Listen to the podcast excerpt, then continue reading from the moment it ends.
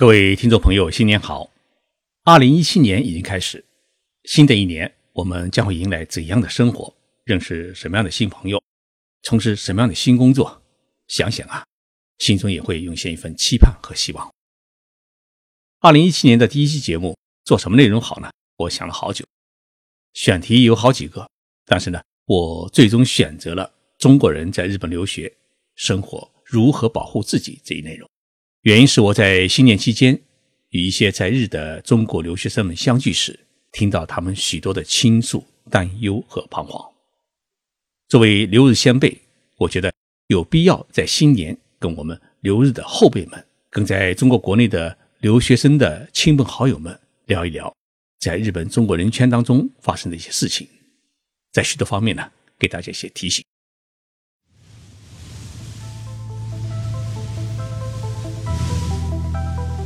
任你波涛汹涌，我自静静到来。静说日本，冷静才能说出真相。我是徐宁波，在东京给各位讲述日本故事。前几天，日本发生了一起凶杀案。新年的二号上午十点二十分许，在爱知县丰川市的一家商务酒店里面呢，发现了一具中国女孩子的尸体。日本警方立即展开侦查。并在当天晚上将杀人凶手呢抓获。这名凶手也是一名中国人，名叫王玉。日本警方发表的消息说，杀人嫌疑犯黄玉是一名中国人研修生，今年二十岁，居住在福冈县北九州市。被害的女性名叫王亚楠，今年呢是十八岁，也是一名中国人研究生，家住在爱知县的丰川市。两人在去年十二月三十一号上午啊八点钟入住到这家酒店，预定呢是一起住两个晚上，于二号上午十点钟呢退房，但是过了退房的时间还没有动静，酒店的服务员呢去房间探视，发现王亚楠倒在床上已经死去。王玉和王亚楠是一对恋人，王玉在北九州的工厂里面做研究生，而王亚楠呢在丰川市的一个农场里面做研究生。可能是因为发生了争吵，王玉在新年元旦的凌晨将王亚楠杀害，并逃离酒店。十八岁正是一个青春美丽的年华，二十岁呢也是充满这个梦想的年龄。两位中国年轻人千里迢迢的来到日本做研修生，在农场、在工厂里面辛苦打工，他们一定有许多的梦想，希望自己呢能多赚点钱，然后呢回国以后啊可以发展自己的事业。两人也一定梦想过要结婚，生个可爱的孩子，来建立一个幸福美满的家庭。但是，就在迎来新年的时候，两人的人生都画上了一个悲痛的句号。这起凶杀案在过去一年当中是在日本发生的第五起中国人杀害中国人的惨案。这五起凶杀案当中，有三起呢是中国留学生杀害中国留学生，有两起呢。是中国研修生杀害中国研修生，而且呢都是熟人杀害熟人。主要的问题呢是感情的问题，还有呢是金钱的问题。最悲惨的是去年十一月，来自青岛的中国女留学生江歌，为了保护自己的室友，在自己的家门口呢遭到了中国留学生陈世峰的杀害。江歌的胸部和颈部呢被连刺十几刀。凶手的手段之残忍，可见一斑。去年九月下旬，一名二十二岁的中国留学生在大阪市自己的宿舍里，将同住在一起的一名二十岁的中国留学生蔡荣义杀害，而且还把蔡荣义的遗体进行了肢解分尸，分别抛弃在河边的草丛当中。自己呢，则逃回了中国。两人是大阪的一所日语学校同学，同时呢，又在一家物流公司里面打工。一起借了房子同住，本来是一对很要好的兄弟朋友，就因为几块钱的纠纷，不仅动刀杀人，而且还进行分尸。二十二岁的年轻人会做出这样的事情来，实在是令人不敢相信。去年在中国社会流行过一句话，叫做“友谊的小船说翻就翻”，但是事实上，翻船的结果还会演绎出更为惨烈的恶果。这五起在日中国人相互残杀的案例。就是一个令人不敢回首和心机的一个悲痛。这也是我在新年第一期的节目当中特意想跟在日的留学生朋友们想说几句话的原因。作为留学日本的先辈，对于中国人在异国他乡残害自己同胞的事情啊，是感到十分的悲痛和羞耻。在九十年代和二零零年代来日留学的老留学生当中，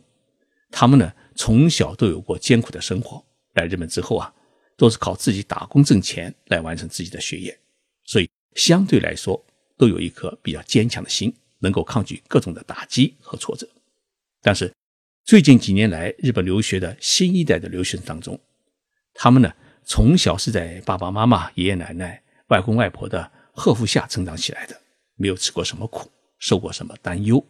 突然一个人来到日本，没有任何的亲人，甚至没有一位好友，在异国他乡呢，不仅要完成学业，而且还要一个人面对各种压力和孤独，心理的承受能力是备受考验。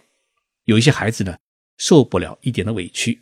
稍微受到一点打击。他就会采取暴力的手段进行反抗，而不是说理。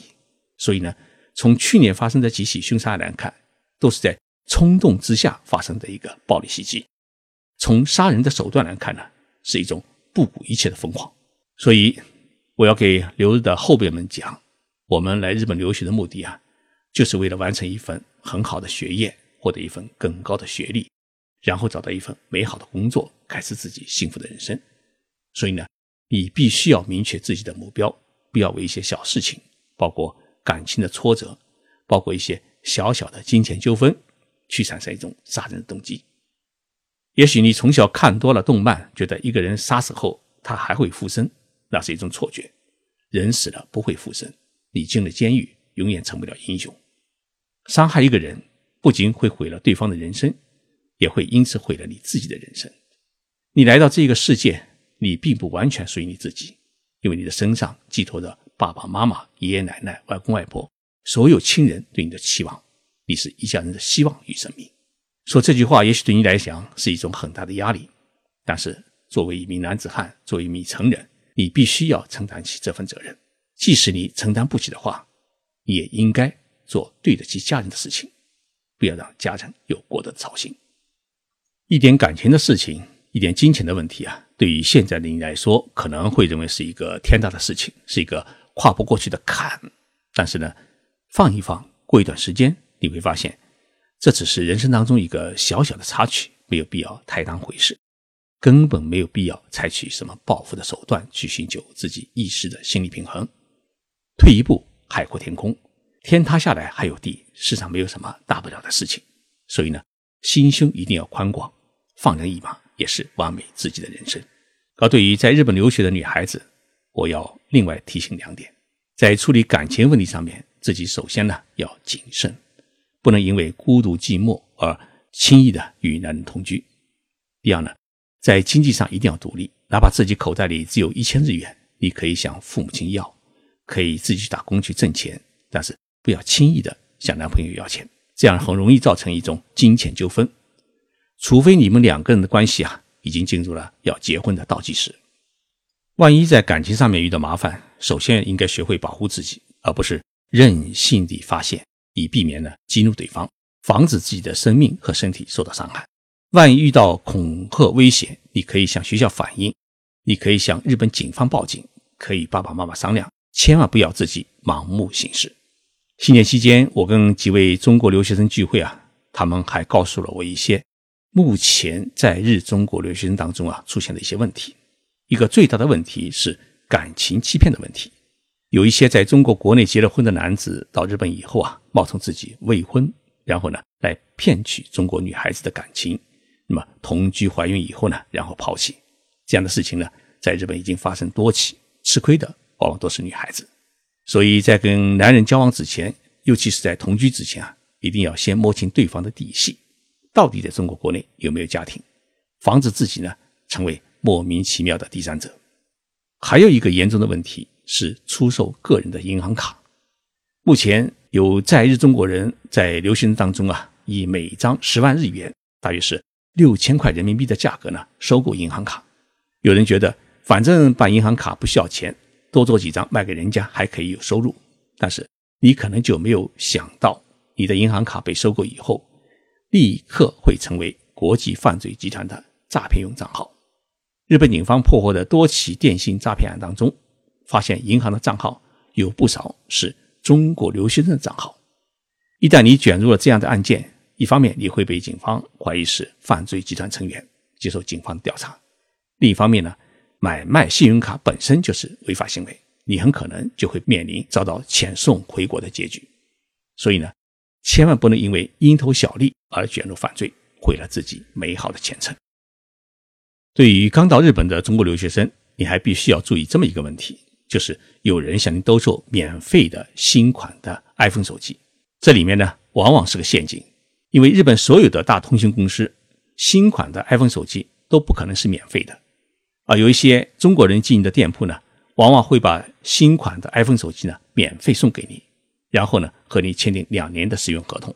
结果你会发现自己每个月的手机费用，有的甚至高达了三万、五万日元。而当你要寻求解约的时候，他会全额收取你的手机费用，再加上一笔违约金，往往一开口就是十万甚至二十万日元。所以大家到了日本以后啊，在你人生地不熟的情况之下，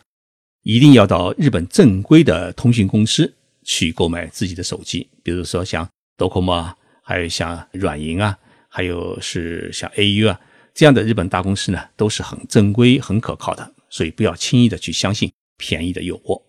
这几天我在日本还听到一个词叫“刷表”，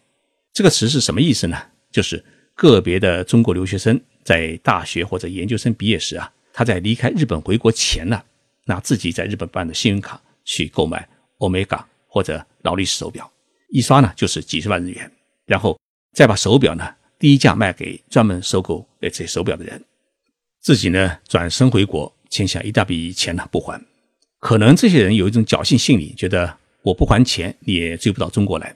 但是呢，在日本这是属于一种金融诈骗行为，你不仅会上了日本信用卡协会的黑名单，而且你的这笔信用卡欠款会每年以百分之十甚至百分之二十九的利息翻滚。当你有一天再来日本时，那么你就可能被面临犯罪指控，所以呢，没有必要为了这么一点钱去背负一生的信誉损失。新年的第一个节目就做这些内容啊，实在有些不好意思。但是呢，我的内心有一份焦虑，因为在日本出现的问题，其实在美国、在欧洲、在澳大利亚的中国人社会当中都已经出现，所以我很希望在日本留学生活的中国同胞能够重视自己的学业。和留学环境，尤其是不要去涉入目前中国留学生群体当中出现的一些恶劣问题，避免自己的留学生活呢出现悲剧。